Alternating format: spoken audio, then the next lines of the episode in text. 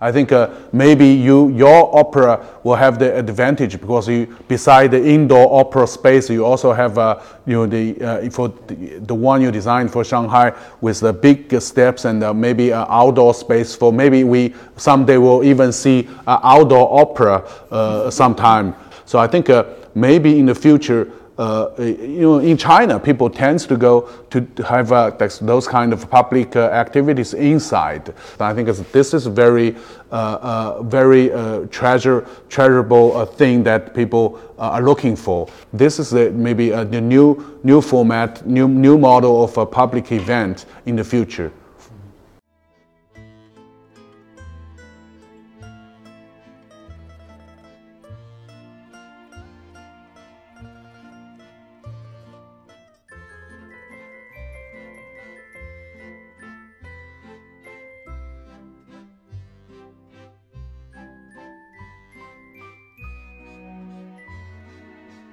Uh, they are cousins, you know, but uh, one is much bigger than the other.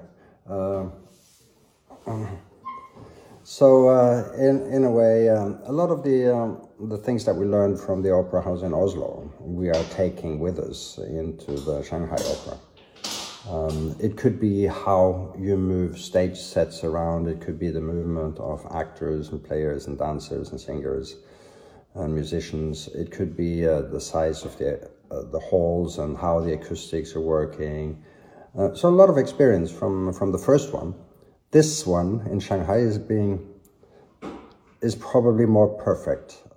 A lot of a lot of the things that we discovered with the Oslo Opera House are in the Shanghai Opera, but there are some specific differences also. Um, uh, the the overall layout uh, has similarities, but of course in, in Shanghai also there is more focus on education, exhibition, there is more focus on uh, the connection to underground lines and public transportation. Um, it's quite different when it comes to the number of halls. It has uh, one hall which is directly accessible from the outside, so the whole opera house can actually close down. You can get up to the roof and get into one of the big uh, performing areas that also can open towards the outside, which is a very different uh, situation than we have in Oslo. But some of the things are classical and they're just following, uh, of course, what opera houses need to do. But also we have the connection to Chinese opera, and that that is kind of the contextualizing and the interesting thing is that that's more intimate than European opera in a way. It brings the public closer to the actor and to some extent, we also have to open up for this, uh, this type of uh, functionality. So we'll see how it gets used in the future. Mm, what kind of uh, activities it initiates when it's finished. I'm, I'm quite curious uh, to see what it does with this particular location. You have the arts quarter happening just around it. You have a big park area. You have the river. Uh, you, you, you might be in a situation where this building starts, the Shanghai Opera House starts sort of being the ultimate uh, uh, opera house. It's called the Grand uh, Opera. It's breaking with the, the opera traditions when it comes to being heroic uh, as a piece of architecture, but its functionality will be extraordinarily perfect. At the same time, the operations and accessibility for the public is, is wide open. It has this big urban living room in the middle where you just gather uh, without having to go to any performances. Is really well connected to public um, transportation systems. It has a green park area surrounding it. Uh, so it's not part of the overall density of the city.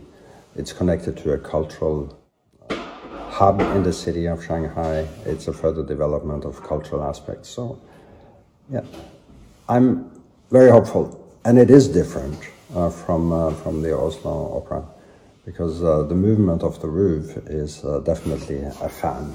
You know, it's when when it's too hot, you need a fan. I can just say I, I find an enormous amount of really talented, great young and slightly older practices in Norway. But the scale of how they do things and what they do is maybe not so easy to discover.